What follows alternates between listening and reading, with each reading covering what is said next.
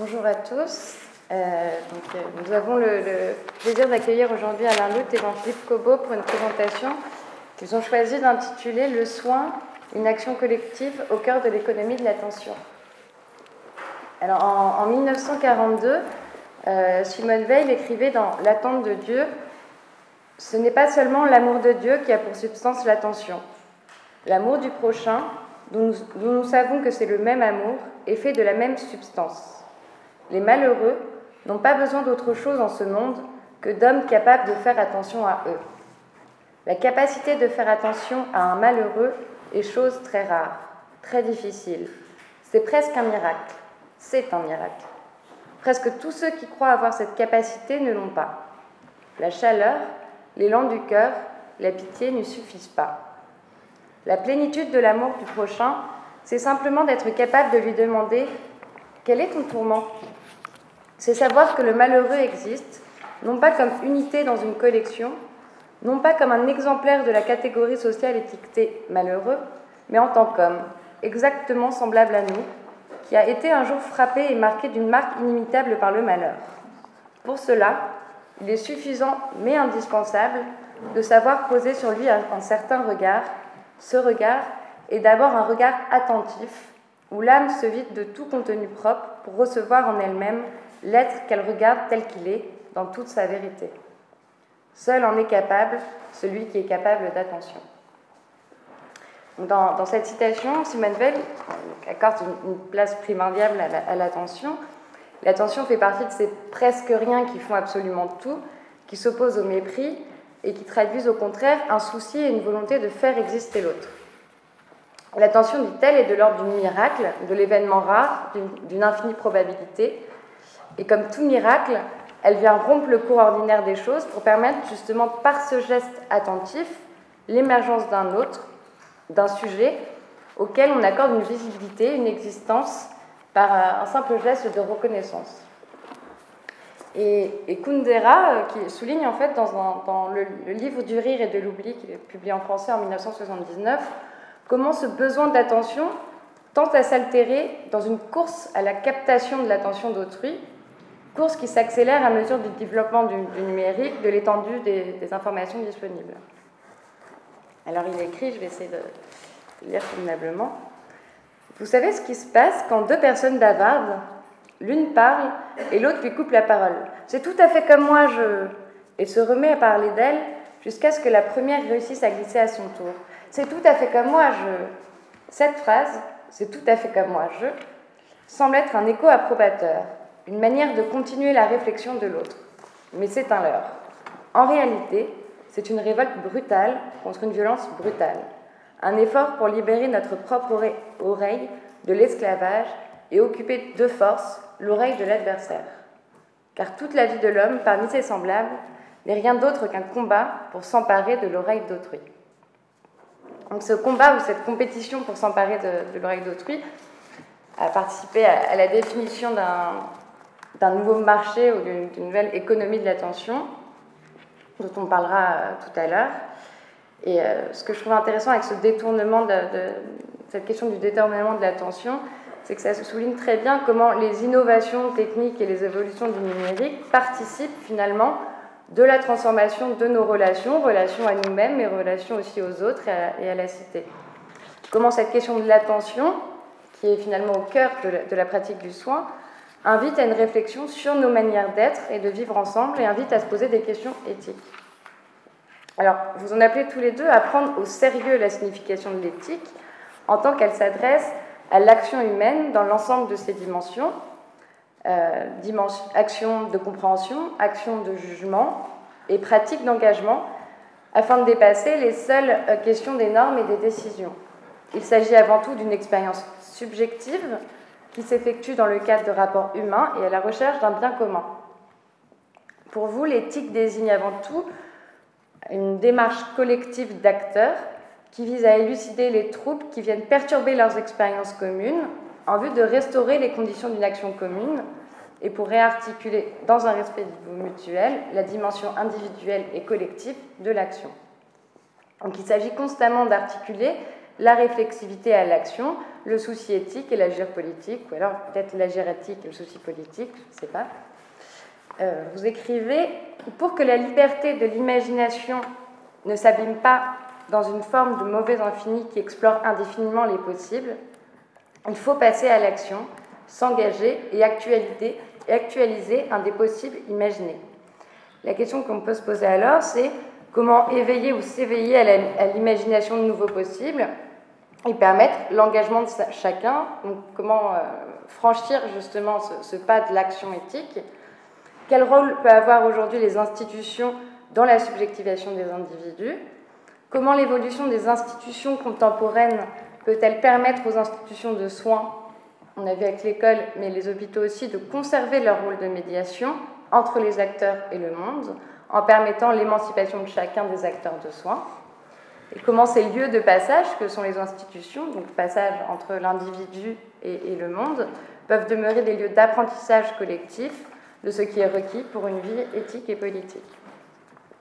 Alain Lout, vous êtes philosophe et maître de conférence au Centre d'éthique médicale de l'Université catholique de Lille, docteur en philosophie de l'Université catholique de Louvain et diplômé en éthique économique et sociale. Vous avez de nombreuses expériences en intervention auprès d'acteurs d'organisations sociales, auprès de professionnels de la santé et d'expériences en tant que formateur en éducation. Vous avez travaillé comme formateur au Centre d'information et d'éducation populaire du mouvement ouvrier, du mouvement ouvrier chrétien. Pardon. Vos thèmes de recherche sont l'éthique du care, l'éthique des technologies, ainsi que la santé numérique, l'herméneutique et la philosophie sociale. Vous êtes notamment l'auteur en 2008 d'un livre intitulé La création sociale des normes, de la socio-économie des conventions à la philosophie de l'action de Paul Ricoeur. Et avez publié récemment avec Laurence Plaisin Nouvelle vulnérabilité, nouvelle forme d'engagement. Avez dirigé avec Louis Carré en 2016 un ouvrage intitulé Donner, reconnaître, dominer trois modèles en philosophie sociale et vous préparez actuellement un ouvrage sur le thème Mesures et des mesures du soin et un ouvrage collectif sur les valeurs de l'attention sociale et intelligence collective. Jean-Philippe Cobot, vous êtes juriste philosophe, docteur HDR en santé publique et directeur du centre d'éthique médicale de, l'Université de Lille, dont vous faites tous les deux partie. Donc, ce dernier est un centre de recherche, de formation initiale et continue, ainsi que d'intervention dans le champ sanitaire et médico-social. Vous êtes professeur d'éthique médicale et enseignez l'éthique et le droit de la santé à la faculté de médecine et de santé publique de l'Université catholique de Louvain. Vous avez été membre du comité consultatif de bioéthique de Belgique et de plusieurs associations scientifiques et collectifs nationaux et internationaux de recherche. Vos travaux de recherche portent sur les mutations de la médecine contemporaine et les questions éthiques qui en découlent du point de vue des relations de soins, des organisations et des politiques de santé. Vous êtes intervenant en éthique clinique et organisationnelle dans de nombreux contextes et menez des travaux de recherche méthodologique dans ces domaines.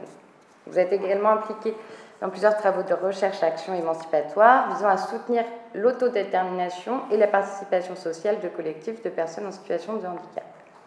Vous avez dirigé un ouvrage intitulé Une bioéthique pour un monde habitable, la bioéthique en discussion, et contribué à de nombreux, ouvrages collectifs, notamment La philosophie du soin, éthique, médecine et société, dirigé par Frédéric Worms, Jean-Christophe Minot et Céline Lefebvre en 2010.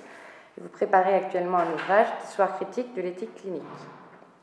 Vous mettez tous deux actuellement en place une chaire droit et éthique de la santé numérique qui entend aborder les différentes questions normatives, juridiques, éthiques, déontologiques et sociales soulevées par ce secteur du numérique dans la perspective d'augmenter la possibilité de modéliser et de développer des techniques éthiquement responsables et soutenables. Je vous laisse la parole. C'était...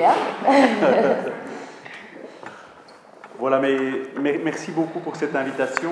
Euh, Alain et moi sommes très contents d'être avec vous ce soir euh, et de pouvoir partager avec vous. Euh, alors, partager avec vous sans doute euh, pas mal de, ce qui fait notre expérience, et, je vais m'expliquer là-dessus tout de suite, et ce qui va peut-être un tout petit peu décaler, je dirais, notre propos par rapport à la question, je dirais, substantielle de l'attention, c'est-à-dire au fait d'essayer de décrire ou de déterminer ce que pourrait bien être l'attention pour nous consacrer plutôt euh, à la question de savoir pourquoi et comment aujourd'hui euh, le fait de faire attention euh, est une donnée parmi d'autres tout à fait fondamentales de l'éthique du soin ou de l'éthique médicale en, général.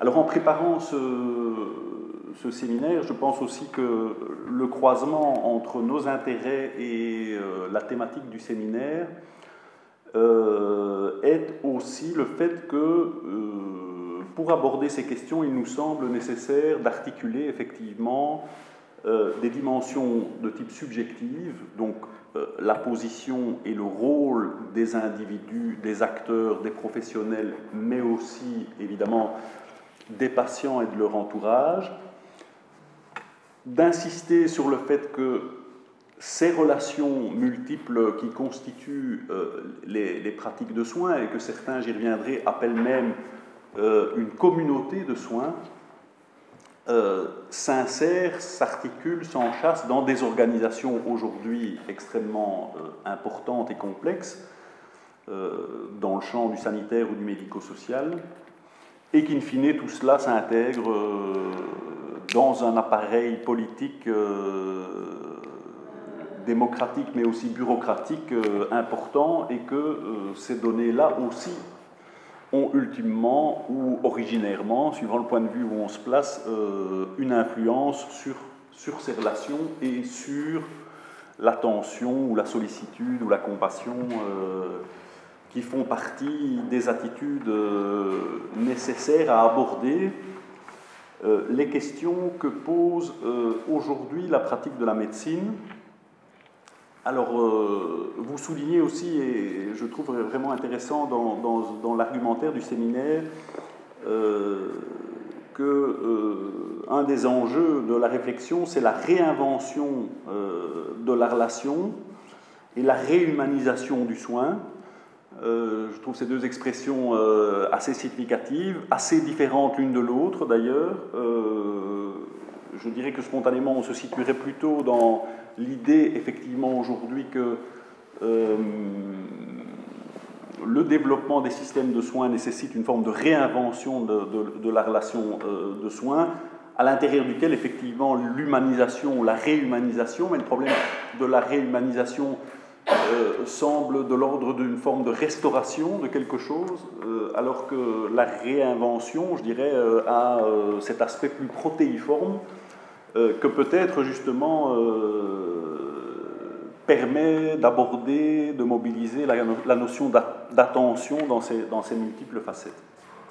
Voilà pour quelques propos préalables, peut-être aussi quelques propos pour euh, situer un peu nos interventions respectives. Globalement, nous aurons une, intervention en deux temps. Euh, j'aborderai moi les questions plus générales, euh, introduisant un petit peu à la manière dont, en prolongeant ce que je viens de dire, nous, abordons les choses. Et Alain rentrera plutôt dans une réflexion sur certains domaines qui aujourd'hui illustrent ce que l'on, je dirais, cherche à faire sur un plan euh, plus global. Alors je vous disais effectivement, en, pouvant peut-être paraître à certains moments un petit peu nombriliste, euh, mais il y a une explication un petit peu euh, méthodologique à cela, une partie de ce que je vais vous dire va être liée à des choses que l'on fait et, que l'on développe, que, que l'on fait nous d'une certaine manière, mais qui s'intègrent d'une certaine manière dans ce qu'on appelle, dans ce que certains ont appelé au sens de Bourdieu, le champ de la bioéthique. Euh, pourquoi le champ de la bioéthique La notion de champ chez Bourdieu, je ne vais pas rentrer trop dans les détails, mais c'est un espace, euh, je dirais, constitué qui, fait et qui fait faire des choses à, toute une série de, euh, personnes, avec une définition de la bioéthique donnée par un certain nombre comme champ interdisciplinaire de réflexion, de discours, de pratiques euh, multiformes et, multiples, visant à euh, rencontrer, réfléchir et euh, évaluer, voire trouver des solutions à des problèmes éthiques qui se posent dans le champ de la santé. Vous voyez que cette définition de la bioéthique, sur laquelle je m'arrête un instant pour dire que je dirais, on en, a une vision assez large qui ne se réduit peut-être pas à euh, ce qu'on a aujourd'hui tendance à peut-être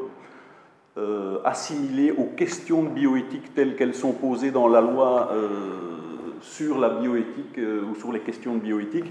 Nous le voyons plutôt comme un mouvement qui s'est ouvert dans les années 50-60 d'interrogation sur la médecine et son évolution, et qui a pris euh, toute une série de formes euh, différentes sur lesquelles je reviendrai euh, un, peu rapidement pour vous situer ce que l'on fait nous-mêmes et, comment on réfléchit à cette question. Si on doit caractériser, si vous voulez, encore en, en termes d'introduction, la manière dont nous abordons ces questions, euh, on pourrait dire d'une certaine manière que nous les abordons de manière extrêmement pratique. Quasiment, si vous voulez, euh, je dirais, euh, à partir, et d'abord la préoccupation des personnes qui sont confrontées à la maladie et qui... et, aux, différentes formes de, soins et de prise en charge, plutôt qu'à partir des questions plus théoriques ou euh, philosophiques. Euh, et si vous voulez, euh, cela s'inscrit un petit peu dans ce qu'on pourrait dire à propos de l'histoire de cette bioéthique. Alors, si vous voulez, je, voudrais repartir un petit peu de là pour essayer de caractériser les choses. Vous savez sans doute euh, que la bioéthique naît aux États-Unis dans les années 60. Euh, euh, qu'elle se développe, qu'elle se développe d'abord à partir du scandale qui ont suscité un certain nombre de recherches qui sont faites aux États-Unis par les plus grandes universités sur des groupes de personnes qui euh, sont euh, dans euh, des situations extrêmement fragiles, extrêmement, des personnes extrêmement vulnérables, des, minorités ethniques, des personnes âgées, des personnes handicapées, etc., dans des conditions, et c'est un, médecin américain qui dénonce ça dans le New England Journal of Medicine, qui est vraiment le, le, un des journaux sans respecter, euh, je dirais, les conditions minimum d'humanité, d'information, d'évaluation, de, de, de, consentement de ces personnes. Et d'une certaine manière, dans les années 50-60, euh, dans les années 60, cette dénonciation fait, évidemment grand bruit et pose la question très pratique de savoir comment on va pouvoir faire en sorte que ces choses-là ne se reproduisent pas. Et donc, si vous voulez, dès le départ, même s'il y a eu dans les années 50 ou au début des années 60 un certain nombre de discussions sur la notion même de bioéthique, sur cette notion de bioéthique, et dans lequel, si vous voulez, il y avait un peu deux écoles qui s'affrontaient. D'une part, une école qui voyait plutôt la bioéthique comme un nouveau savoir euh, de la survie sur la planète, étant donné euh, de nouvelles menaces, euh, donc tout ça pas encore très longtemps après la Deuxième Guerre mondiale, mais avec la montée de la génétique et de la modification euh, de la génétique notamment, et donc se développe plutôt comme une espèce d'éco-éthique, si vous voulez, hein, d'éthique de, la survie, de la survie sur la planète. Et puis d'un autre côté, il y a plutôt ceux qui raccrochent la bioéthique plus fortement euh, à, euh, au développement de la biomédecine. Et on va parler d'ailleurs d'éthique biomédicale. Et d'une certaine manière, dans ce débat, quelque part, euh, la branche biomédicale prend le dessus, si vous voulez, à travers notamment ces scandales. Et donc ces scandales, qu'est-ce qu'ils suscitent? Je dirais une idée et un effort de régulation, ou une recherche de régulation. C'est comme ça qu'on met en place les premières commissions nationales d'éthique euh, chargé de réfléchir à ces questions et chargé de proposer une manière ou des manières d'aborder ces questions et de limiter euh, la possibilité de ce genre de choses.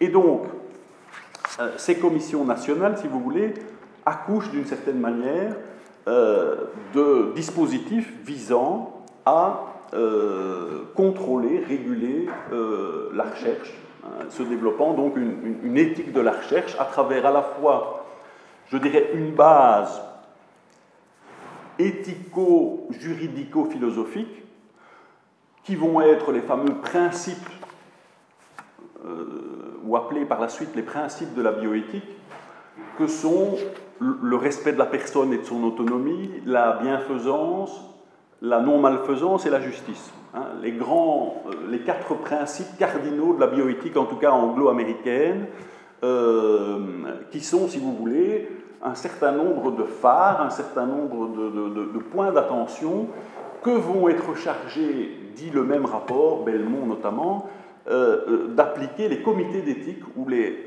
Institutional Review Board, donc les comités, les instances qui seront chargées de réviser les protocoles expérimentaux à la lumière de ces principes pour voir dans quelle mesure ces principes sont, sont respectés. Donc, cette mécanique, si vous voulez, se met en, se met en marche euh, au milieu des années 70.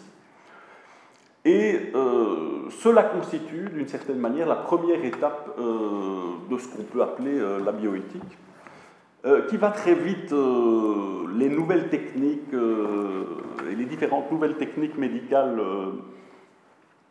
étant mises, étant mises au point après la Seconde Guerre mondiale, etc à, euh, si vous voulez, une deuxième phase de la bioéthique euh, qui s'initie au début des années 80 et qu'on va appeler l'éthique clinique.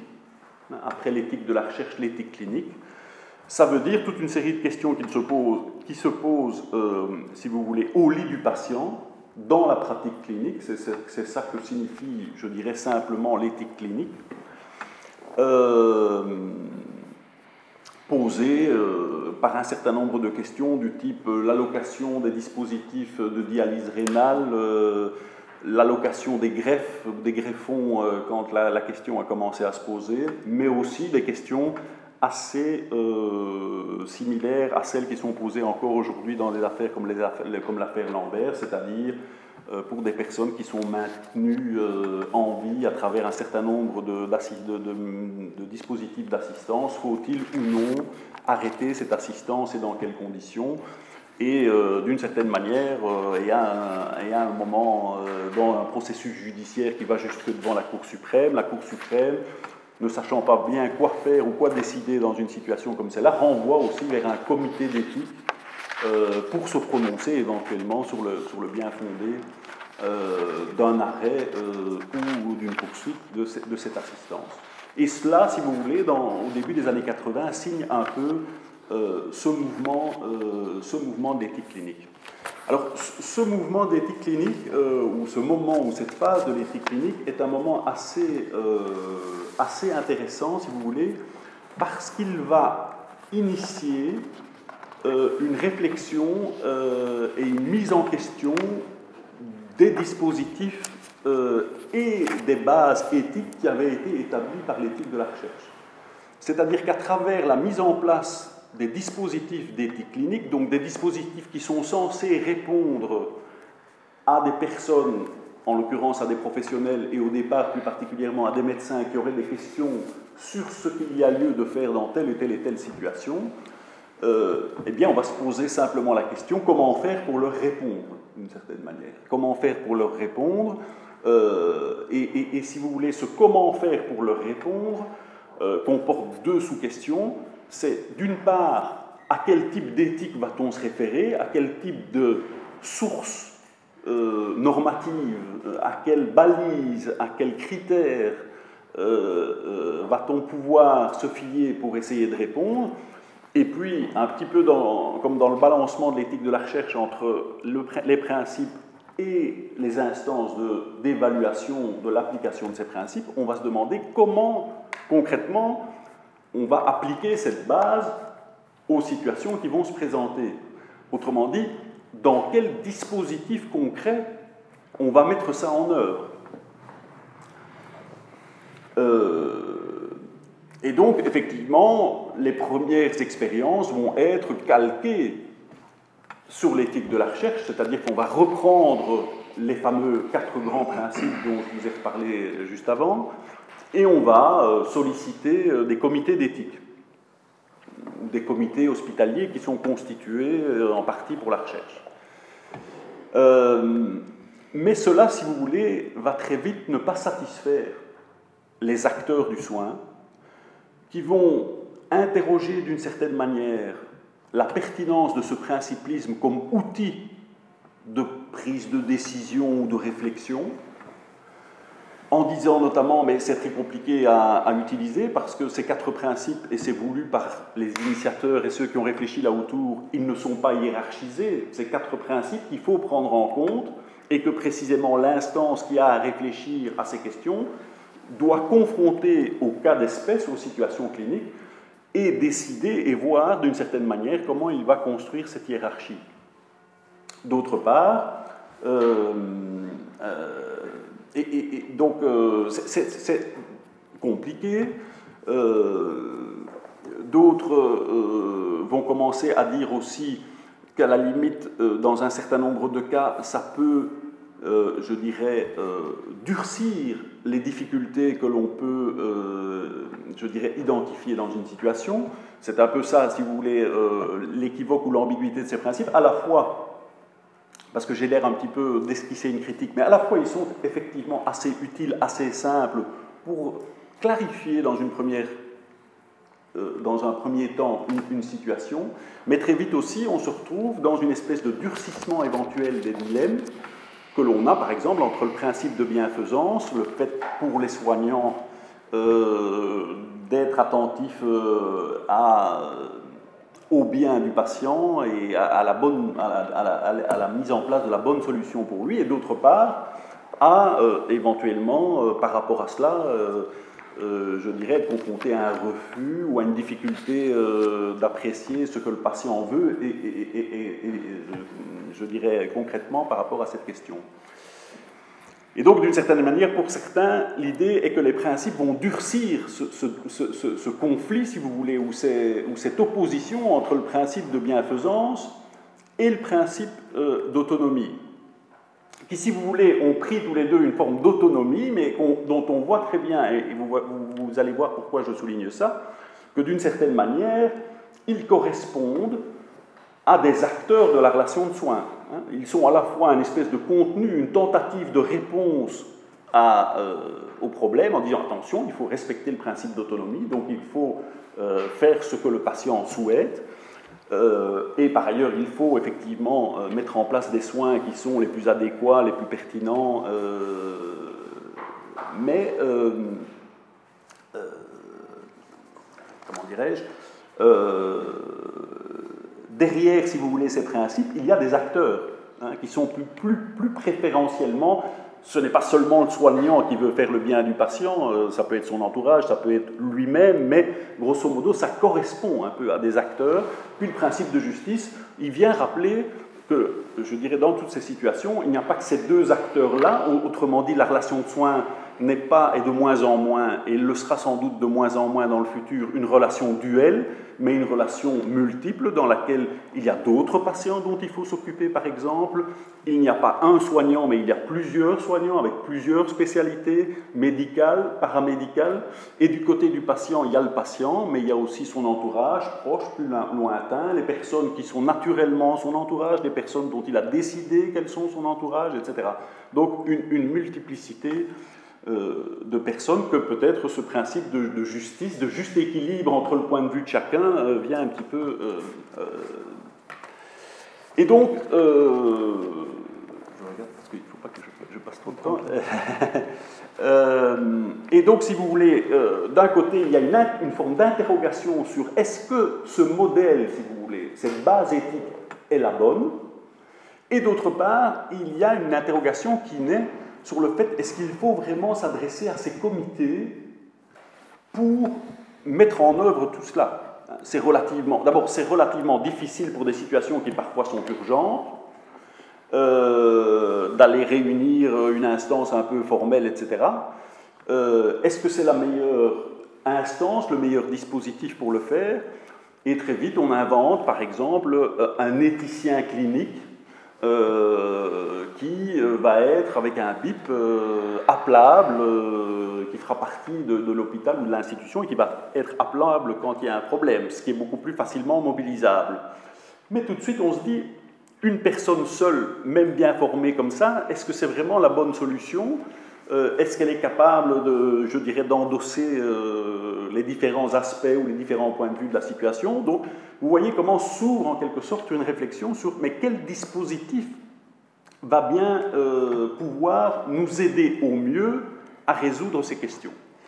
Et donc, si vous voulez, l'éthique clinique correspond aussi à quelque chose d'intéressant dans, dans, cette évolution, dans cette genèse de ce que j'ai appelé le champ de la bioéthique, c'est de dire, nous voulons aussi récupérer cette compétence comme soignant en général, c'est-à-dire effectivement que ça ne se fasse plus euh, nécessairement dans des instances un peu lointaines composées d'experts qui certes ont des choses à dire mais qui peuvent être relativement loin des choses. Nous voulons, et puisque ça nous arrive, euh, je dirais, tous les jours et systématiquement, pouvoir nous-mêmes exercer, si vous voulez, cette compétence éthique quand les questions se posent directement à partir de notre, de notre savoir, etc.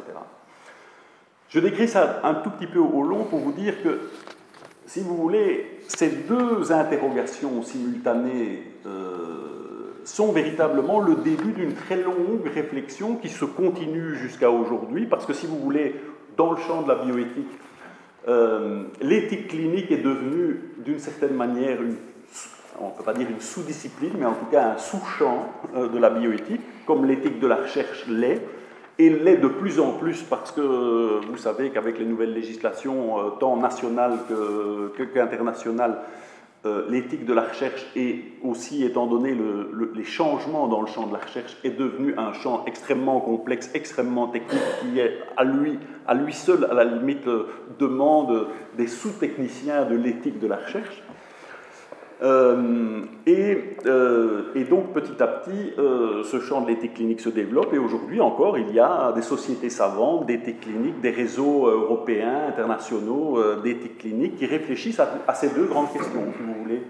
Quelle éthique Dans quel dispositif Pour, pour faire quoi? Parce que par exemple, un autre type de question qui commence à se poser dans le champ de l'éthique, c'est est-ce qu'il faut vraiment aller jusqu'à une recommandation à propos de la situation? Hein, dans, le centre d'éthique médicale de l'Université de Pennsylvanie, aujourd'hui, un certain nombre de personnes qui réfléchissent à l'éthique clinique comme un processus de médiation disent surtout n'allez pas jusqu'à une forme de prise de décision ou de recommandation explicite sur une situation, vous allez créer plus de problèmes. Vous créez, parce qu'il le démontre avec des études empiriques à l'appui, vous créez plus de problèmes éventuellement que, que, de solutions parce que vous, vous, créez des frustrations entre les différents acteurs euh, de, de, de, l'équipe euh, qui entoure le patient, etc. Ça ne veut pas dire qu'il n'y aura pas de décision à prendre éventuellement, mais que cette décision, elle ne doit pas en tout cas être préfigurée ou quasiment euh, déterminée à ce moment-là. Donc vous voyez toutes les interrogations sur, sur, le dispositif. Ça peut être par exemple procéduralement, comment on peut saisir cette instance? Qui est légitime pour saisir cette instance dans une institution hein? donc ce sont des questions quasiment, enfin, qu'on peut considérer comme quasiment juridiques, hein, qu'on appelle en droit techniquement la saisine, la question de la saisine, qui peut saisir. Et c'est une question, si vous voulez, à la fois juridique si on la prend sur un plan technique, mais aussi éminemment éthique parce que tout de suite on va euh, sentir par derrière que euh, est-ce qu'il faut par exemple laisser et dire d'une manière générale, toute personne dans l'hôpital peut saisir l'instance éthique. Euh, ce qui pourrait paraître a priori très démocratique. Mais qu'est-ce que l'on fait endosser à quelqu'un d'une certaine manière s'il prend l'initiative d'introduire ou de saisir une de ces instances et qu'il est à telle ou telle place dans l'organisation? Ça a des, impacts euh, potentiellement importants, ça a aussi une influence sur le type de demande qui va être générée, etc. Et donc il y a, si vous voulez, des questions, alors comment faut-il les qualifier? Je les qualifierais d'éthique, si vous voulez, on pourrait dire d'éthique procédurale, ou en tout cas des enjeux éthiques qui se jouent dans euh, ce genre de choses. Autre exemple encore, vous savez sans doute qu'il euh, y a un centre d'éthique clinique à Cochin qui est né euh, parallèlement euh, à l'adoption de la loi sur les droits du patient en 2002, dont une des caractéristiques est que les patients, les familles peuvent saisir le centre d'éthique clinique, ce qui est une relative nouveauté dans ce champ, parce qu'au départ, c'est une éthique plutôt de, type professionnel, c'est-à-dire ce sont les professionnels qui se mobilisent pour réfléchir à la situation. Ici, on s'est dit progressivement, euh, pour des raisons de respect de la vie privée, d'application des droits fondamentaux du patient, etc., que pourquoi, pourquoi le patient ne pourrait pas euh, saisir une instance éthique pour être éclairé sur des questions. Mais tout de suite, ça modifie assez fortement, si vous voulez, le type d'interaction qu'il y a entre les acteurs potentiels de ce genre d'instance, puisque c'est quelqu'un qui saisit d'une certaine manière, alors pas nécessairement euh, et systématiquement, mais contre quelqu'un d'autre, ou en tout cas qui a éventuellement un grief à faire valoir, ou, quelque chose de... puisqu'il se situe dans cette un peu euh, dualité de la, de, la, relation médicale que par ailleurs j'ai un peu atténuée par ailleurs, d'un côté ou de l'autre de la relation médicale, d'une certaine manière. Donc, je n'évalue pas ici le fait que ce soit bien ou pas bien, je dis simplement que ça génère des enjeux autre que lorsque euh, ce n'est pas les deux parties qui peuvent saisir. Euh. Donc, vous voyez, c'est ça toutes les questions qui se posent autour de l'instant, de l'instance.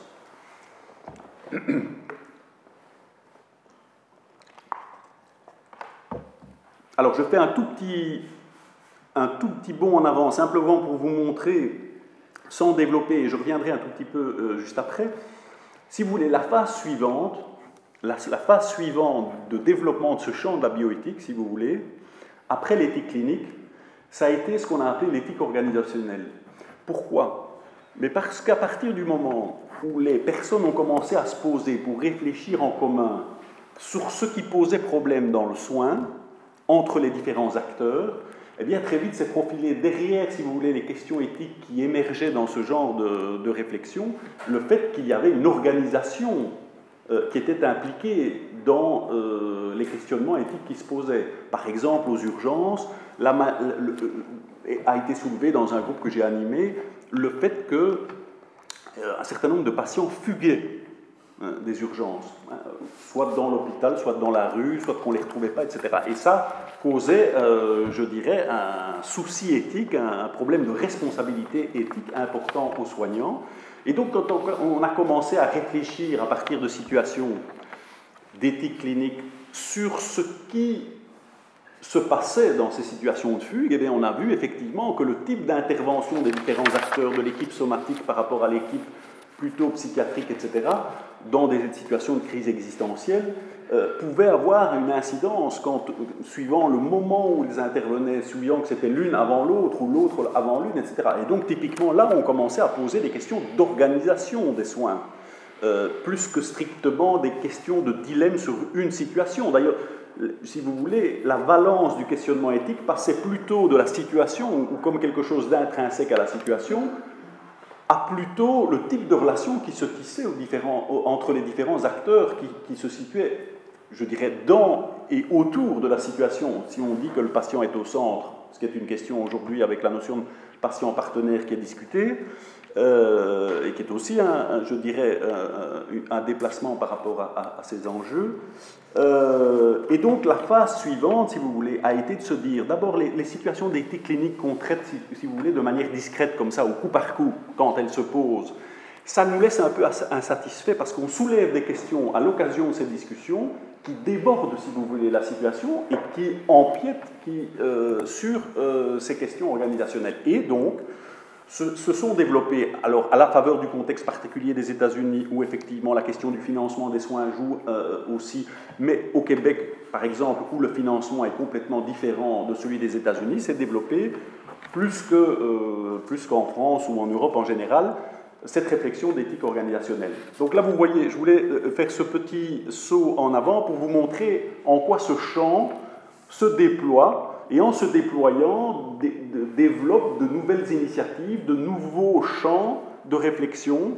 Euh, et, pour finir, et j'y reviendrai peut-être, mais ça connecte à la question de la cité, évidemment, un autre des grands champs euh, qui s'est ouvert aussi, c'est la question de l'allocation des ressources.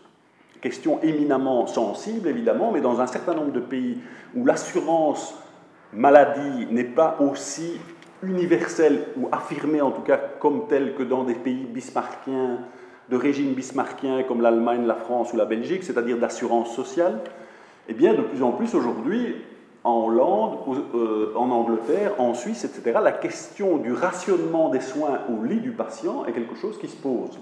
Et donc un autre champ qui est né, si vous voulez, c'est la question de l'allocation des ressources dans des situations particulières et puis, euh, et puis plus globalement. Donc vous voyez, euh, si vous voulez, et en commentaire marginal, comment d'une certaine manière cette affaire, si vous voulez, de la bioéthique est quelque chose d'éminemment pratique. Donc c'est, si vous voulez, euh, tout autant euh, la question d'une réponse à une question qui se pose par des acteurs dans un contexte particulier que euh, une réflexion fondamentale sur ce qu'est le soin ou sur ce qu'est tel ou tel aspect du soin, plus, je dirais, lié à la psyché, au soma, la question de la compassion, de l'attention, de la réciprocité, de la loyauté, etc., etc., qui sont toutes effectivement toutes des notions importantes dans la relation de soins, mais qui là sont posées de manière euh, concrète et, pratique, euh, et auxquelles il est effectivement complexe de répondre parce que ces situations sont complexes. Euh, alors, si vous voulez, voilà, c'est pour vous dresser un petit peu le panorama de l'évolution du champ. Et euh, je voudrais simplement m'arrêter un tout petit peu euh, plus de manière un peu plus approfondie sur ce qui s'est passé à l'intérieur du moment spécifique de l'éthique clinique. Euh, et même, si vous voulez, pour vous montrer en quoi cette, cette, cette porte d'entrée pratique a eu des effets sur la manière de réfléchir sur le plan théorique à ce que c'est l'éthique du soin. C'est-à-dire que, je vous disais, euh, c'est le principlisme, ce qu'on appelle le principlisme, euh, enfin, qui s'est appelé progressivement le principlisme euh, par positionnement un peu critique, puisque le isme a toujours, si vous voulez, un peu cette connotation du, caractère excessif. excessif parce que si, si, vous voyez dans la production, dans la littérature bioéthique internationale, c'est, si vous voulez, la doctrine éthique ou la théorie éthique, je dirais la théorisation éthique, la plus véhiculaire, la plus, utilisée, la plus mobilisée, etc., euh, a commencé à être interrogée de l'intérieur pour les raisons que je vous disais tout à l'heure, c'est-à-dire euh, est-ce que c'est suffisamment précis, est-ce que c'est cohérent ces différents principes, est-ce que ça ne cristallise pas plus les différences ou, ou les, oppositions? Est-ce que c'est pas beaucoup trop général? Qu'est-ce qu'on peut, qu'est-ce peut faire, etc. Et donc, il y a eu un débat qui s'est ouvert sur quel type d'éthique pourrait-on mobiliser pour que ce soit vraiment utile à notre réflexion sur le soin. Et donc, c'est vite, si vous voulez, opposé au principlisme, ce qu'on a appelé la néocasuistique. C'est-à-dire vraiment, si vous voulez, un retour de balancier, plutôt que d'aller chercher la référence ou l'éclairage sur la situation dans un certain nombre de principes, eh bien, on va la chercher dans, dans le cas lui-même, hein, vous voulez. Et donc, cette, approche éthique-là va être, comme l'idée qu'on en a de, la casuistique, c'est de regarder de très près les cas, donc vraiment aller à, l'opposé de la généralité des principes pour essayer de décrire, de décrire des spécificités des cas. Et c'est comme ça, par exemple, qu'on a pu construire euh, les catégories comme euthanasie passive, active, directe, indirecte, etc. Et donc, c'est, si vous voulez, à même le type de situation. On a essayé de donner un type de situation et à un type de situation faire correspondre éventuellement tel ou tel type de réponse ou dire tel type d'acte est acceptable ou tel type d'acte ne l'est pas, hein, quand les, des soins extraordinaires ou ordinaires, enfin des catégorisations comme celle-là. Et voilà comment s'est entamé un débat, euh, si vous voulez, qui progressivement, euh, on peut faire progressivement l'hypothèse ou l'analyse que ce débat a cherché à contextualiser l'éthique. C'est-à-dire qu'il a cherché à trouver à l'intérieur des situations de plus en plus les éléments permettant de comprendre et de raisonner et d'interagir sur, sur, sur, ces situations. Dans un troisième temps, c'est presque chronologique, ça ne l'est pas tout à fait. Euh, on, a alors, on s'est dit, ce principe, cette casuistique, c'est pas suffisant. On va essayer de comprendre ce qu'est, à partir notamment de la phénoménologie, donc à partir d'une réflexion sur ce qu'est fondamentalement la relation de soins, ce qu'elle véhicule, ce que, euh, ce que sont les, relations à l'intérieur de cette de cette relation, quelle est la visée du soin. On, va essayer d'essayer de, trouver ce qui est vraiment le, cœur du soin, si vous voulez. Et là aussi, d'une certaine manière, et je vais un peu vite, on, voit, si vous voulez, que les situations débordent. Et dans ce cadre-là, quand on essaye d'esquisser les polarités et les finalités de la, relation de soins, eh bien, on se dit, ben, finalement, est-ce que le plus facile, d'une certaine manière, est-ce qu'il ne serait pas pertinent de s'adresser aux personnes qui sont, euh, qui sont concernées par cette relation? Et donc, c'est développé à partir de là ce qu'on a appelé l'éthique narrative. Alors c'est quoi l'éthique narrative? Ben, Ça fait un peu, un peu technique, mais c'est simplement une éthique qui va s'appuyer sur le récit que les personnes vont faire de la situation. Et on voit d'ailleurs, et ça se continue, on en discutait juste avant, que énormément de gens dans euh, le champ euh, dans, le, dans, le, champ des soins prennent la plume d'une certaine manière pour écrire euh, leur histoire. Donc, à partir des années 70-80, aux États-Unis en tout cas, il y a énormément de récits de patients ou de soignants ayant vécu des situations euh, difficiles, complexes, soit uniques, soit multiples, etc. Et donc, va se développer toute une éthique narrative. alors, vous allez me dire, oui, mais dans la perspective d'un dispositif d'éthique clinique un peu plus opérationnel, qu'est-ce que ça, comment ça se, comment ça fonctionne cela? Eh bien, euh, cela fonctionne à partir de la demande, si on le prend sur un plan méthodologique, la demande de l'une ou l'autre des parties prenantes de cette relation de raconter comment il a vécu la situation. Et si vous voulez, cela sert de base à la réflexion de l'éthique clinique. L'idée étant que dans le texte du récit, si vous voulez, quand quelqu'un prend la plume pour raconter quelque chose à propos de la situation, eh bien, se construit, si vous voulez, un sens de cette situation et que cela peut servir de base à, euh, à une réflexion éthique de manière plus utile que des principes ou des cas. Il y a une discussion similaire sur les directives anticipées. Je vais accélérer euh, parce que sinon on va déborder un tout petit peu, le, on va déborder le temps et je, vais, bientôt terminer mon, propos. Euh, des directives anticipées très médicales, très formalisées, où vous identifieriez, où la personne identifierait ce qu'elle veut, ce qu'elle ne veut pas en termes de technique utilisée, etc. Et puis une autre formule, ce serait, ce qui est mis en avant, c'est une formule beaucoup plus narrative de la directive anticipée, où la personne se raconte simplement. Et donc il y a un débat pour savoir finalement qu'est-ce qui est le plus utile dans la prise de décision, une directive anticipée technique ou une directive anticipée narrative? Ce qui, si vous voulez, apparaît dans ce processus, c'est une attention de plus en plus, donc d'abord une contextualisation de plus en plus forte, qui va jusqu'à une notion qu'on a appelée l'éthique empirique, c'est-à-dire, si vous voulez, pour comprendre vraiment une situation, il faut quasiment faire un travail scientifique de sciences humaines empirique pour analyser ce dont il s'agit. Hein, ce qui devient, si vous voulez, sur le plan philosophique, un peu un oxymore, parce qu'une éthique empirique, c'est quasiment, euh, si, vous voulez, un, un oxymore, c'est la normativité et l'empiricité mélangées. Mais c'est pour vous dire jusqu'où on a voulu aller dans la contextualisation du propos. Mais par ailleurs, une deuxième veine de, réflexion, c'est de se rendre de plus en plus attentif à qui sont les acteurs de cette, de cette, de cette situation de soins, mais aussi les acteurs qui veulent réfléchir au sens et à ce qu'il faut faire dans cette situation de soins. Et ça, si vous voulez, c'est ce qu'on a appelé euh, le tournant pragmatique en éthique, c'est-à-dire on ne va plus essayer de trouver une réponse par le contenu qu'on va donner à la situation, mais on va réfléchir plutôt au dispositif. Donc on passe, si vous voulez, insensiblement, même si c'est toujours sur le fond, d'une réflexion sur le fond de l'éthique à une réflexion sur la forme de l'éthique, sur la manière de faire l'éthique. Autrement dit, comment va-t-on pouvoir faire interagir les différentes personnes qui sont concernées par une situation pour essayer de produire, si vous voulez, la, meilleure solution ou la meilleure perspective par rapport à cette situation.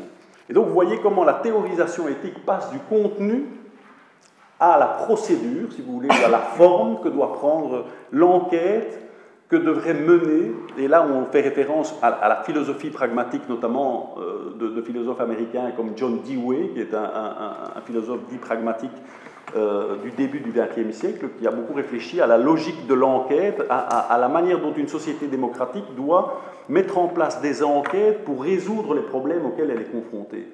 Mais si vous voulez, le point qui devient fort dans cette question, c'est plutôt quel type d'enquête que de déterminer d'une manière ou d'une autre la réponse qu'on va donner à la, situation qui pose problème. On se rend compte de plus en plus que si on met en place un processus, une enquête qui, convient, qui est relevante par rapport aux problèmes qui se posent, c'est sans doute comme ça qu'on va à la fois donner les perspectives les plus intéressantes à la situation et aussi résoudre une autre question qui est tout à fait, euh, si vous voulez, sensible en éthique clinique, c'est comment pratiquement euh, euh, ce qui va être dit dans ces processus va être appliqué sur le terrain. C'est la question dont je vous parlais tout à l'heure et j'arrête vraiment là. Je pense que, ça peut faire une transition euh, avec, ce que, avec ce que Alain veut vous dire. C'est ne surtout pas donner une recommandation bien terminée parce que vous allez créer plus de frustration à l'égard des différents acteurs de la situation que si simplement, alors je, force un peu le trait, vous laissez les personnes avec la réflexion qu'elles ont pu mener, qui les a sans doute déplacées par rapport au regard qu'elles ont par rapport à cette situation, ils vont leur permettre d'une certaine manière de reprendre le cours de l'action qui s'est à un moment donné interrompu, parce que c'est ça finalement simplement une question éthique, c'est qu'à un moment donné, on peut le formuler comme ça, il y en a d'autres, les personnes qui étaient en présence dans une situation ne sont plus d'accord sur la manière de faire pour accompagner, pour gérer et ils ne sont plus d'accord parce qu'ils ne voient pas les enjeux, et c'est là qu'on revient sur la question de l'attention, ils ne voient pas les enjeux de cette situation de la même manière. vous voyez un peu, le, je dirais, l'évolution globale euh, de ce champ de la bioéthique et de manière interne sur le plan théorique, ce qui se joue dans l'évolution avec un regard de plus en plus sur euh, cet aspect pragmatique. Est-ce que si je... Euh, parfait. Ce que, ce que je propose pour qu'on ait un, temps de discussion, c'est euh, moi, je voudrais juste illustrer un peu euh, l'intérêt euh, de ce tournant pragmatique et contextualiste en, bioéthique. donc vraiment partir de, ce cadre théorique-là et, vraiment l'illustrer par rapport à des enjeux concrets, des enjeux contemporains de l'évolution de la médecine et des pratiques médicales aujourd'hui, et, vous faire partager un petit peu la conviction qu'on a que face à ces enjeux-là, eh bien, il faut vraiment poursuivre un petit peu ce tournant pragmatique et contextualiste. Euh, juste quelques exemples. Euh, on parle beaucoup aujourd'hui de santé numérique, de télémédecine. Euh, on annonce vraiment des véritables révolutions. On retrouve même appliqué à la médecine le, mot de Schumpeter d'innovation destructrice. Donc vraiment, on, serait face à des changements radicaux, à des transformations de fond du soin, des pratiques médicales, de la médecine même d'une manière générale, avec l'utilisation de, nouvelles technologies, notamment le Conseil national du numérique en, 2015, euh, dans un rapport intitulé La santé comme bien commun de la société numérique, parle véritablement de transformation numérique du soin. Euh, il évoque euh, ben voilà, les objets connectés, les applications mobiles en santé, l'exploitation du big data aussi, tant comme usage statistique qui permet de produire des nouvelles aides à la décision médicale, euh, l'avènement aussi de ce qu'on a appelé les NBIC, donc les nanotechnologies, biotechnologies, informatiques et sciences cognitives, qui, selon certains auteurs, euh, convergeraient et, produiraient vraiment des révolutions épistémologiques qui euh, transformeraient le savoir et la manière de, pratiquer la médecine. Alors, en, en France, la télémédecine est assez bien développée. Euh, en tout cas euh, dans les textes. Euh, donc elle a, fait l'objet d'une première reconnaissance par la loi en, 2004, puis par la loi HPST en 2010, et puis il y a eu un décret en 2010 qui vraiment en donne les caractéristiques essentielles et qui dessine vraiment le cadre régulatoire de cette pratique, en définissant vraiment cinq actes médicaux, cinq actes de télémédecine. Donc je les cite vite, donc la téléconsultation, la téléexpertise, la télésurveillance médicale, la téléassistance médicale et enfin la, réponse par la télémédecine apportée aux problèmes de régulation médicale. Euh, et alors, euh, ce qui nous frappe, si vous voulez, euh, par rapport à la, télémédecine, eh bien, c'est que quand on se tourne vers des auteurs comme, enfin, certains auteurs ou certains organismes comme le CNOM ou le Conseil national de l'ordre des médecins européens, c'est que leur position, finalement, par rapport au débat, par rapport à l'enjeu, à l'historique que Jean-Philippe a rappelé, eh bien, leur position serait beaucoup plus de rappeler sémantiquement l'importance des quatre principes de bioéthique comme quatre points cardinaux qui permettent de euh, donner un petit peu le cadre euh, de la pratique de la télémédecine. Donc comme si finalement, euh, face à cette nouvelle pratique de la médecine qui concerne finalement presque toutes les spécialités. Donc euh, euh, il s'agit potentiellement de pratiques qui, vont se donner à voir dans des spécialités, dans des champs très différents. Eh bien, pour certains auteurs, la position éthique est plutôt celle de rappeler les règles, de réénoncer finalement les quatre principes de l'éthique, de, de, de, la bioéthique, et de rappeler le fait que la télémédecine étant une pratique médicale, eh bien, le code de déontologie s'y applique. Et devrait suffire. Et devrait suffire. Donc ici, je, cite simplement quelques... Par exemple, le, CNOM en 2009, ils disent, mais finalement, je, cite, les droits des patients s'imposent de la même manière dans les situations de télémédecine que dans le cadre aujourd'hui habituel des soins. De même, les obligations des médecins dans le contexte d'une pratique de la télémédecine résultent de l'application des règles communes de, déontologie médicale. Celles-ci prennent néanmoins une nouvelle dimension du fait de la nécessité de préciser leur interprétation, le mot est important, dans euh, cette application. La position du CNOM est donc claire. L'usage des technologies de l'information et de la communication dans l'exercice de la télémédecine ne justifie pas une disposition spécifique du Code de déontologie médicale, puisque tous les principes en vigueur dans la forme usuelle de la pratique médicale demeurent et s'appliquent. Alors qu'est-ce qui est frappant? Qu'est-ce qui nous a frappé en tout cas? Je ne sais pas si vous allez partager euh, votre étonnement et un questionnement euh, similaire au nôtre, mais c'est que face à une nouvelle pratique de la médecine, euh, qui finalement, par rapport à laquelle, en termes d'impact de, cette nouvelle pratique, en termes de, comment cette nouvelle médecine va modifier la relation de soins, va modifier l'organisation des soins et finalement va permettre aussi des nouvelles types de, politiques publiques de santé. Donc comment il va modifier, pour reprendre le concept qu'on a mis euh, en exergue de notre euh, intervention, l'attention qu'on va avoir euh, aux patients, puisque d'une certaine manière, c'est l'attention à distance, d'une certaine manière, qui est en jeu dans, la, télémédecine. Et donc, malgré, malgré tout ça, position du CNOM de rappeler finalement la pertinence des quatre principes de bioéthique médicale, du code de déontologie médicale et des responsabilités légales des médecins. Alors juste, il faut bien comprendre aussi le contexte. Euh, à travers ça, le CNOM rappelle que la télémédecine est bien de la médecine. Pourquoi une telle position Pourquoi une telle nécessité Eh bien parce que notamment à côté de la télémédecine, il y a ce qu'on appelle la e-santé, à la manière dont aujourd'hui on parle de e-commerce, ou de, qui est au fond non pas une activité médicale, un champ médical, mais un champ du bien-être, si vous voulez. Et donc la e-santé, au sens juridique du terme, ça peut être simplement sur mon iPhone, euh, une application, euh, un, podomètre qui va mesurer mes pas, sans être, au sens technique du terme, un dispositif médical. Et donc le CNOM, à un moment donné, a tiré la sonnette d'alarme en disant attention, il y a un risque d'ubérisation de la santé, il ne faudrait pas qu'il y ait une confusion dans la tête des gens, il ne faudrait pas qu'on euh, prenne ça pour de la médecine. Et notamment, vous avez peut-être vu ça aussi euh, euh, à la télévision, dans les publicités. On parle, je pense que c'était La Poste qui dit, mais vous savez, je peux assurer une téléassistance pour le... Pourquoi pas, j'ai pas de position, mais c'est pas au sens juridique et médical du terme de la téléassistance. De même, AXA, je pense, propose à ses assurés,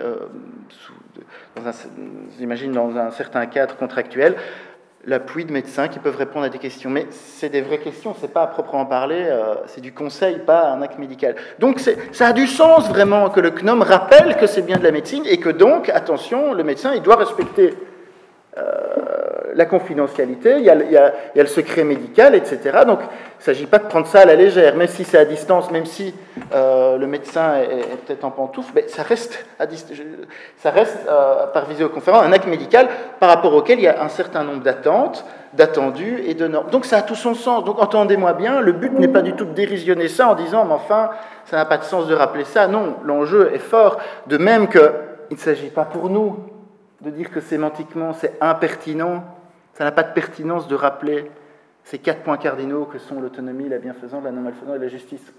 J'espère bien qu'on va arriver à garantir dans la manière d'organiser l'implantation euh, euh, de la télémédecine, que, pour moi la valeur de l'autonomie du patient a encore plus de, enfin, a tout autant d'importance que dans, un cabinet médical. Parce que euh, la question de l'autonomie du patient, même à distance, elle se pose, et elle se pose même dans des termes nouveaux. Est-ce qu'il n'y a pas des risques euh, d'un nouveau type de paternalisme, non plus médical, mais peut-être technologique, qui fait que euh, certains designers d'applications vont prendre des décisions à notre place euh, Bon. Mais donc, il ne s'agit pas du tout de dire que c'est non pertinent. Il s'agit juste de dire que la réaction sur les enjeux éthiques de cette pratique si vous voulez, pour reprendre les termes que Jean-Philippe a, a, utilisés dans sa présentation de l'histoire de la bioéthique et de ce tournant pragmatique et contextualiste, c'est que c'est une approche avant tout sémantique, c'est-à-dire on rappelle, on se concentre dans le rappel, dans l'énonciation des règles et des repères, des valeurs, points cardinaux de la pratique médicale. Mais si on s'intéresse, en prenant notre casquette du tournant pragmatique et contextualiste, à toutes les autres questions auxquelles l'éthique fait attention dans ce mouvement, le champ des questions est énorme. Qui, euh, comment arbitrer euh, la, le, le, conflit entre les principes de la bioéthique dans une pratique médicale, ou notamment, prendre un exemple de problème parmi d'autres, où notamment de nouveaux tiers vont intervenir dans la relation médicale, tiers technologiques, des prestataires de soins. Euh, ça veut dire qu'on va devoir se mettre à plusieurs. Certains parlent également, non pas simplement de l'apparition d'un tiers euh, technologique dans la relation de soins, mais également d'un tiers scientifique. Là, je fais écho cette fois-ci moins à la télémédecine, mais plus à ce qu'on appelle la médecine personnalisée, c'est-à-dire l'utilisation, grâce à des technologies nouvelles, notamment des séquenceurs de nouvelle génération qui permettent de décoder euh, euh, le, le, le, les gènes de manière très rapide et avec un coût de moindre, euh, et donc finalement, on va pouvoir prendre des décisions au niveau médical avec l'aide de, de, ce nouveau traitement statistique des données, donc nouvelle forme d'aide à la décision médicale. Mais à un moment donné, il y a des vraies questions qui vont se poser. Est-ce qu'il faut, est-ce que va apparaître un nouveau métier, type des ingénieurs spécialisés en biostatistique? Est-ce qu'ils vont devoir participer également à la délibération entre les principes de bioéthique Donc vous voyez le nombre d'enjeux qui se posent euh, en termes d'application de ces principes. Qui, quels acteurs sont les acteurs concernés par l'éthique de la relation médicale dans la télémédecine? Ok, on est, on est d'accord avec le CNOM que ces quatre principes restent évidents, mais le champ de questions ouvert euh, au niveau de l'application de ces principes, euh, c'est-à-dire au niveau euh, de l'attention aux dispositifs qu'il faut mettre en place pour pouvoir appliquer et mettre en place une démarche éthique dans le cadre de la télémédecine, est énorme. Donc ça, c'est un premier exemple. Peut-être un deuxième, et puis j'en reste là, comme ça on peut un peu discuter. Un autre exemple, si vous voulez, d'approche purement sémantique qui n'articule pas euh, dans la démarche éthique une réflexion et une attention au contexte et aux acteurs. Euh, c'est notamment un autre exemple lié à, aux innovations technologiques, c'est notamment les éthiques, euh, c'est notamment les, robots, les robots sociaux euh, qu'on utilise et qu'on risque d'utiliser de, de, de, plus en plus. donc des robots sociaux dont la finalité est d'être présent tout simplement et de représenter une présence pour une personne âgée. On, vise aussi l'utilisation des robots sociaux dans le cadre de traitement de l'autisme aussi. Bon, je ne rentre pas ici euh, plus en avant là-dessus, mais ce qui m'intéresse, c'est à nouveau, de la même manière que l'exemple précédent, questionner certaines réponses éthiques au problème. Certaines réponses éthiques qui, à nouveau, euh, mais ne prendraient pas euh, le mouvement de ce tournant pragmatique et contextualiste. Ce qui est assez frappant, c'est de voir que l'éthique robotique euh, et là, je prends appui sur un très beau livre de Paul Dumouchel et Luisa Damiano, Vivre avec les robots chez Seuil. Euh, ils mettent en avant le fait que euh, ce qui est frappant dans l'éthique robotique, c'est le fait que finalement, on est focalisé, ou, toute l'attention des éthiciens est focalisée sur la situation à venir où les robots seraient autonomes. Notamment, c'est des questions qui se posent beaucoup en éthique robotique militaire, notamment. Euh, quelle éthique finalement euh, euh, par rapport comment se positionner ou par rapport à des robots qui risquent d'être autonomes? Notamment un livre de Wallach et Allen, Moral Machines, Teaching Robots Right from Wrong, qui propose, si vous voulez, un programme qui viserait à enseigner aux robots la différence entre le bien et le mal, créer des agents moraux artificiels. Alors pourquoi est-ce que j'en parle? C'est parce qu'il souligne le fait, du Mouchel et Damiano, que, au fond, on est encore loin de l'aveu de nombre d'ingénieurs d'une situation où on, pourrait créer des agents artificiels autonomes qui seraient susceptibles d'être des véritables agents moraux. Alors en tant que philosophe, je me demande même si c'est même possible un jour. Euh, mais peu importe. Néanmoins, si vous voulez, pour ces auteurs, euh, pour l'éthique robotique, pour des auteurs comme Wallach et Allen, peu importe. Euh, on ne sait pas si on sera capable un jour, mais il faut focaliser notre attention sur, ce worst-case scénario. Il faut vraiment réfléchir à cette situation. Euh, on ne sait pas si elles seront possibles, mais il faut néanmoins euh, se préparer à cet avenir quasi inéluctable et réfléchir comment programmer ces robots pour qu'ils puissent, si vous voulez, ne, pas, ne, pas, ne pas nous nuire. Et donc toutes des réflexions vraiment sur comment inscrire dans ces agents autonomes des règles morales qui limiteraient leurs possibilités d'action. Alors pourquoi est-ce que j'en parle? C'est parce qu'à nouveau, il nous semble que c'est typiquement des approches éthiques qui se coupent tout à fait du contexte. Pourquoi? On pourrait dire, mais non, il parle de robots, c'est actuel les robots. Oui, mais au sens où, si vous voulez, la délibération éthique porte sur une forme de scénarisation d'évolution possible des robots, euh, et donc sur un, si vous voulez, la scène, le, théâtre de la délibération éthique est celui d'un futur euh, totalement, euh, totalement anticipé et imaginé. et, notamment, et Dumouchel, justement, et Damiano défendent l'idée, au contraire, finalement, de développer une éthique robotique, parce que c'est important de poser, développer une éthique robotique, parce qu'effectivement, ça va aussi déstabiliser, ça va aussi transformer les pratiques de soins, et donc ça va, ça va, ça va poser beaucoup de questions. Mais eux, quant à eux, veulent développer une éthique expérimentaliste. C'est-à-dire ne pas euh, imaginer un petit peu hors contexte dans une situation euh, projetée fictive, euh, qui serait quelque chose comme la pire situation possible, et donc imaginer qu'est-ce qui serait juste, pas juste, et comment réguler à l'avance cette situation. Eux, au contraire, nous disent, mais finalement, il faut s'intéresser en contexte à la manière dont ces robots, aujourd'hui, dans l'état dans lequel ils sont, euh, interagissent avec euh, les patients. Euh, et essayer d'apprendre, essayer de... Et à, nouveau, on peut trouver derrière cette éthique expérimentaliste également quelque chose dont tu disais, euh, qui est, quelque chose comme une éthique empirique, quelque chose où la frontière entre éthique expérimentaliste et, étude ethnographique là, est quasi fine, mais, mais, c'est un mouvement vraiment où euh, Dumouchel et Damianos disent non, il faut vraiment euh, aller en contexte, voir euh, ce robot, ben, par exemple dans une pension pour personnes âgées, comment il interagit avec, avec les personnes âgées, qu'est-ce que ça crée comme question, qu'est-ce qu'on a comme retour du réel non anticipé, qu'est-ce que ça, et comment ça modifie peut-être la dynamique de soins au niveau de l'équipe, dans son ensemble? donc voilà, et finalement, là pour le coup, suivre un peu la manière même dont les roboticiens fonctionnent, parce que pour les roboticiens, leurs robots sont à la fois des objets techniques, des outils techniques, mais également des instruments scientifiques qui permettent d'apprendre des choses sur leur environnement avec lequel ils interagissent. Bref, voilà, je, ferme ici la, réflexion. Donc c'était juste rapporter deux exemples pour vous montrer, si vous voulez, dans des enjeux qui sont tout à fait actuels, et je pense qu'ils le seront encore plus, dans les années à venir, combien il nous semble euh, que cette option, parce qu'il y a, je dis option parce qu'il y a plein de démarches éthiques possibles, mais cette option pour le tournant pragmatique et contextualiste, ben, on en a fait notre conviction parce que on pense que euh, les éthiques qui seraient avant tout des productions sémantiques ou un rappel de règles ou une réflexion hors contexte sur une situation fictive euh, problématique, ben, ne permettent pas aujourd'hui de, de, de... se rendre attentif aux véritables questions qui se posent.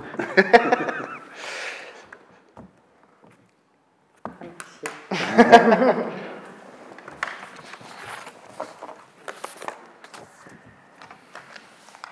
sais pas si vous avez des questions. Merci pour la présentation. J'aurais deux questions.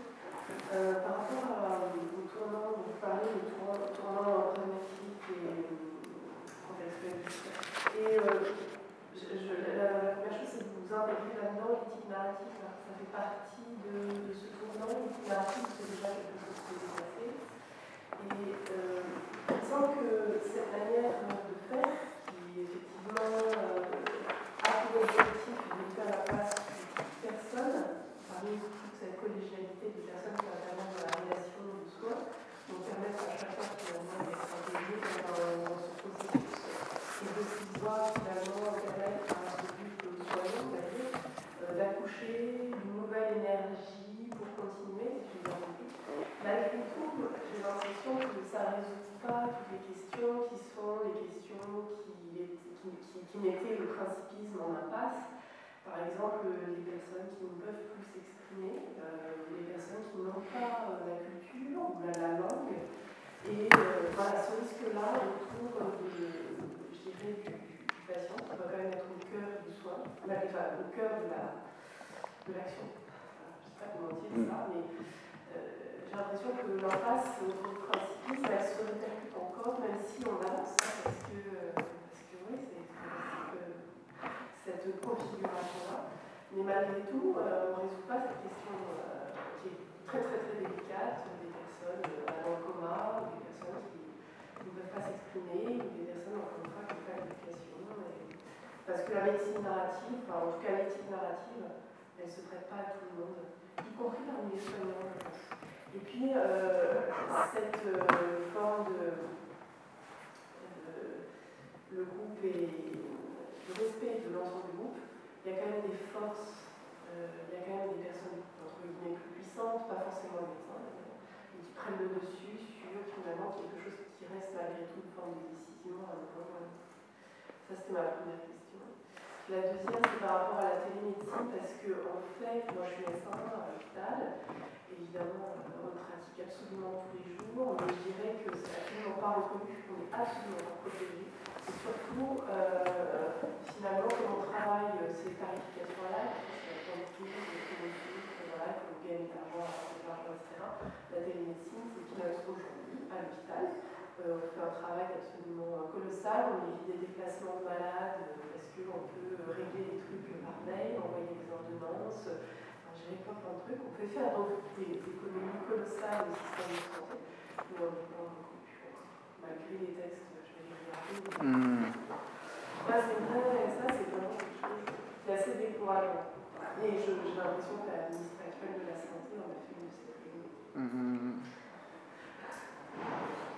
de ces Merci, merci beaucoup pour ces questions parce que je pense qu'elles permettent de, de, repréciser les choses.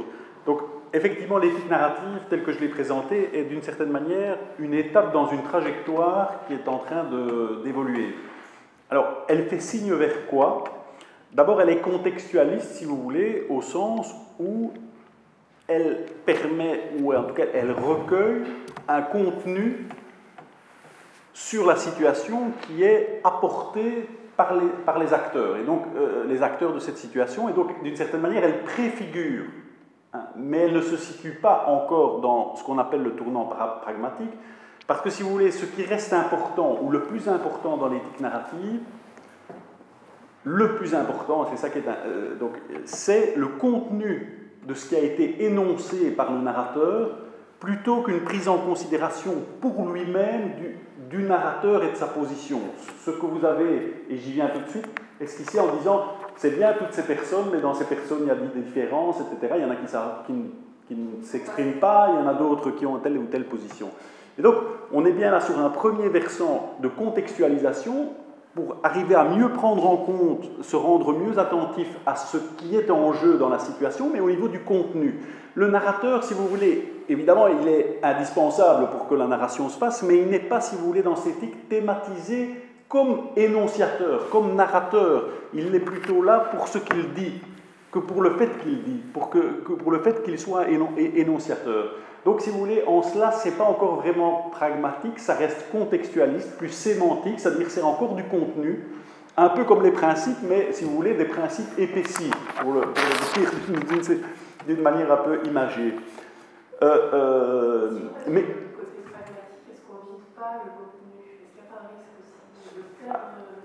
Alors, tout à fait. Donc c'est pour ça, si vous voulez, qu'on dit euh, euh, in fine contextualiste et pragmatique. Euh, et ça me permet de répondre à votre deuxième, deuxième question. Donc effectivement, le pragmatisme va accentuer cette prise en compte des acteurs, du jeu des acteurs, etc. Mais alors, de manière un peu, en tout cas, ça peut être un, pragmatisme qu'on dit formel et qui ressemble un peu à celui que vous avez esquissé, c'est-à-dire on va prendre par principe, et on revient des principes, par principe tous ceux qui sont concernés dans la situation et qui pourraient avoir quelque chose à dire. Mais c'est nouveau, si vous voulez, ça n'est pas une pragmatique contextuelle, mais c'est une pragmatique formelle, c'est-à-dire on va inviter toutes les personnes concernées. Si vous voulez, la pragmatique contextuelle est un peu différente, même fort différente, dans le sens où justement c'est à travers le contexte qu'il va falloir se rendre attentif à ce qui est signifiant pragmatiquement dans ce contexte.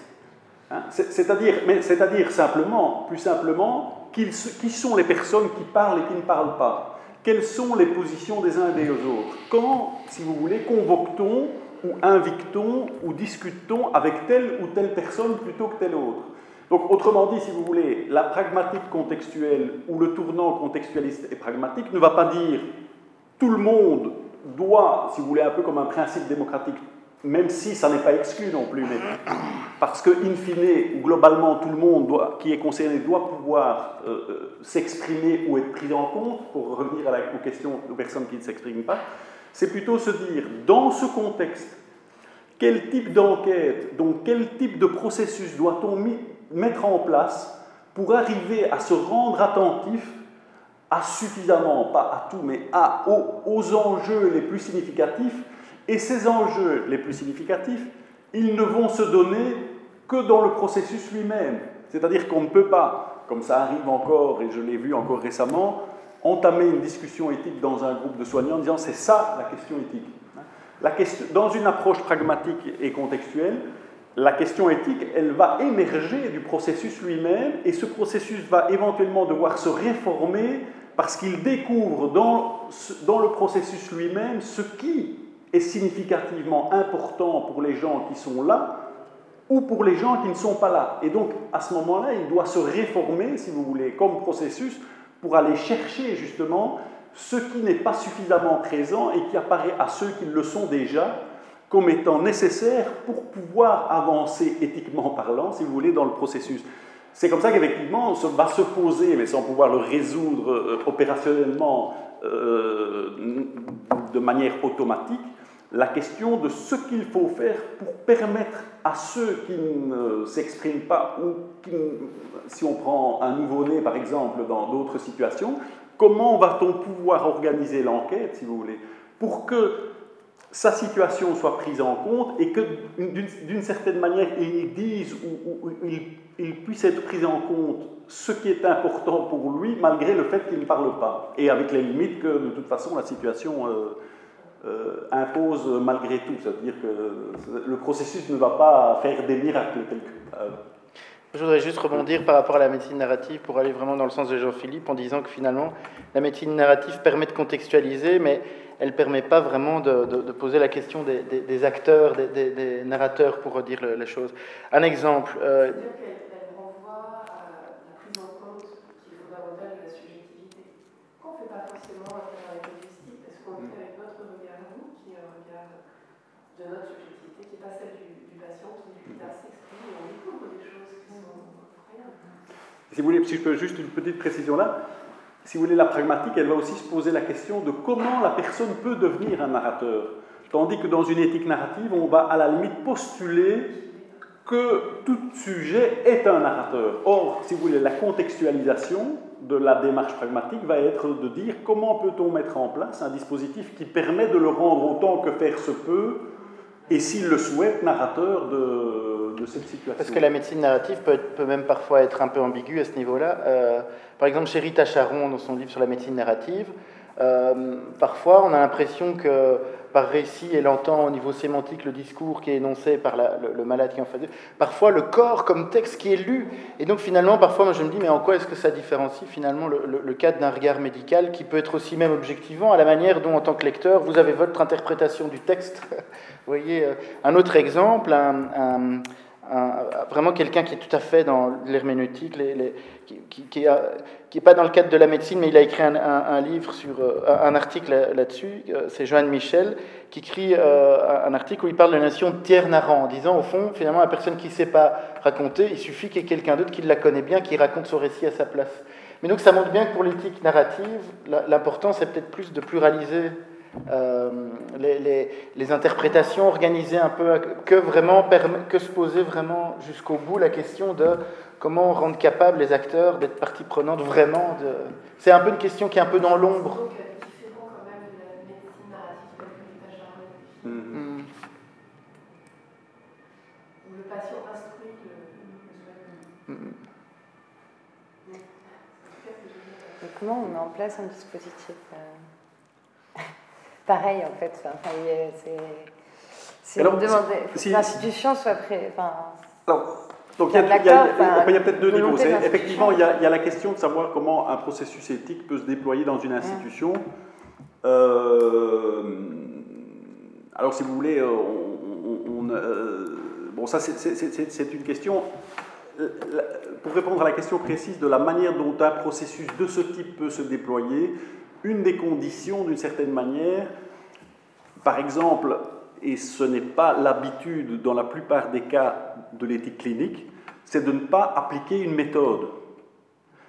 Ou plutôt, si vous voulez, d'ouvrir un processus dans lequel la méthode est convoquée à l'intérieur du processus en fonction des besoins de ce, de, ce processus. Donc il y a une demande de la part de une demande où, dans, alors c'est pour ça qu'il y a un, terme qu'on n'a pas suffisamment déployé ici aussi, c'est que cette approche contextualiste et pragmatique euh, se veut privilégier et mettre, euh, si vous voulez, en place un processus d'apprentissage collectif. Donc, en fait, c'est à l'intérieur du processus qui est mis en place qu'on apprend par l'interaction qui s'y joue ce dont on va avoir besoin d'une certaine manière pour se soutenir et s'enrichir dans le cadre de ce processus. Et c'est pour ça qu'on utilise ce terme un peu barbare de gouvernance réflexive du processus.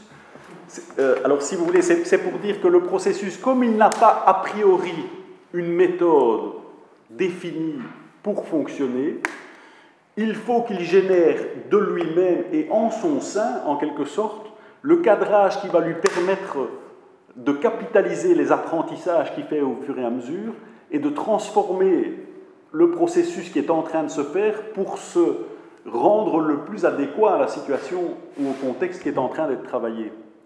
Et donc c'est ça l'idée de gouvernance réflexive, c'est-à-dire qu'il faut gouverner le processus, il faut être attentif à ce que devient le processus euh, en réfléchissant au processus lui-même, en faisant de ce processus un objet d'intérêt pour la démarche éthique et pas simplement pour le contenu, si vous voulez, de ce qu'on dit, mais pour la manière dont il se déploie, la manière dont certains sont par exemple exclus ou certains manquent, hein, des processus par exemple où ça paraît un peu bizarre au, titre ou au regard du principe de la, de la représentativité, mais des processus dans lesquels il n'y a pas de patients qui interviennent pour venir dire ce qu'ils pensent de tel ou tel aspect des choses, et donc qui que l'on découvre manquant à l'intérieur même du processus parce qu'on se pose la question de oui, mais qu'est-ce qu'il dirait euh, de ceci ou de cet aspect de cela? Et donc le processus doit être suffisamment ouvert en quelque sorte et, pour cela gouverner, ce qui peut paraître un peu euh, particulier, mais c'est-à-dire se rendre attentif précisément au processus euh, en tant qu'il se déploie et qu'il génère des, manques ou, ou, des difficultés et de résoudre ces difficultés en tant que telles. Ça, c'est pour, si vous voulez, d'une manière intérieure, euh, euh, répondre à la question de, son déploiement. Mais peut-être pour être très concret par rapport à ça, quand on est sollicité, par exemple, euh, dans, une institution pour animer une séance d'éthique clinique, qu'est-ce qu'on découle de ça très pratiquement Le fait qu'on intègre vraiment dans le travail avec les gens la réflexion sur comment on met en œuvre le processus. Quels acteurs vont, vont, être sollicités? Quelle temporalité on se donne? Est-ce que c'est une discussion qui a lieu? À quel niveau de l'organisation? Euh, donc ça veut dire que toutes les questions sur la manière de, penser le processus, ça fait partie aussi de la démarche.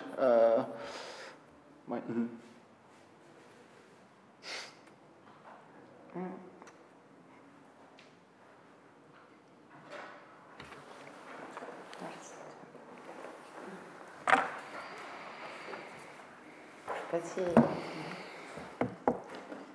Mm-hmm. Oui. des comités d'éthique euh, ce que propose le comité d'éthique sont employés par, euh, de l'hôpital je suis. Le comité d'éthique les, les, fait partie de l'hôpital et ce sont des employés qui animent le comité d'éthique. Mhm. Donc il y a, je dirais, un conflit d'intérêt. Alors, si vous voulez, à cet égard-là, il y a deux modèles qui, de manière intéressante, c'est celui qu'on peut aussi, euh, je dirais, analogiquement euh, euh, tracer dans ce qui se passe en éthique de la recherche. dans certains pays, les comités d'éthique de la recherche sont internes à l'hôpital ou, aux ensembles hospitaliers. Et on pourrait se dire, de ce fait, effectivement, il y a conflit d'intérêts, parce que finalement, le comité d'éthique est composé des personnes qui sont elles-mêmes intéressées à la recherche qui s'y déploie. Et donc un autre modèle, effectivement, d'avoir un comité externe. Et en fait, si on regarde de nouveau d'une manière pragmatiste, à l'enquête qui va être menée par ces deux types de comités d'éthique, c'est pas aussi contrasté et aussi blanc et noir que ça, parce que si vous voulez, l'internalité, d'une certaine manière, du comité d'éthique hospitalier lui permet d'avoir accès à des informations qu'un externe, qu'un comité externe n'a pas du tout. Alors il aura sans doute des avantages d'une distanciation par rapport à, à, ce phénomène interne, mais en, alors pour, le, pour, le, pour, faire la transposition dans un contexte plus médico-social ou, ou, sanitaire, ce qui peut se passer avec l'inverse, c'est-à-dire un comité d'experts ou d'extérieurs, etc., c'est qu'à un moment donné, on arrive à un conflit entre le comité et l'institution. Autrement dit, la chose n'est pas plus gagnée, si vous voulez, parce qu'il n'est pas dit que c'est les experts qui ont raison par rapport à... Donc vous voyez, c'est exactement le type de, de, questions qu'il faut, enfin, faut se poser. Et donc, par exemple, dans les institutions dans lesquelles nous intervenons, en fait, on ne parle pas, mais en fait, les étiquettes, il faut, faire attention de ne pas trop vite mettre derrière une étiquette ce qu'il y a ou ce qu'il n'y a pas, parce qu'en en fait, il y a l'étiquette, on dit comité d'éthique, mais des comités d'éthique, il y en a de, nature très différente. Donc on ne peut pas nécessairement se fier à l'étiquette pour dire exactement ce qu'il y a derrière. Mais nous utilisons le terme pour caractériser ce que nous faisons comme programme éthique. Donc si vous voulez, il n'y a pas un comité, alors juste pour décrire un peu, il n'y a pas un comité qui rend des avis, mais il y a une cellule d'animation du programme d'éthique.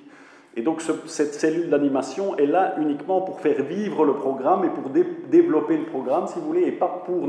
Alors elle, discute des questions aussi, ou des questions de fond, des thématiques, mais plutôt dans une optique de développer, si vous voulez, ou de relayer, ou de connecter les différentes réflexions qui se mènent dans l'ensemble hospitalier, que pour donner des avis au sens d'un comité d'éthique plus, plus classique, même s'il euh, il y a certains comités d'éthique qui font en partie ce que je suis en train de dire. Donc c'est pour ça que je disais l'étiquette n'est pas nécessairement, euh, ne correspond pas nécessairement à une réalité effective X ou Y euh, qui correspondrait à l'étiquette exactement.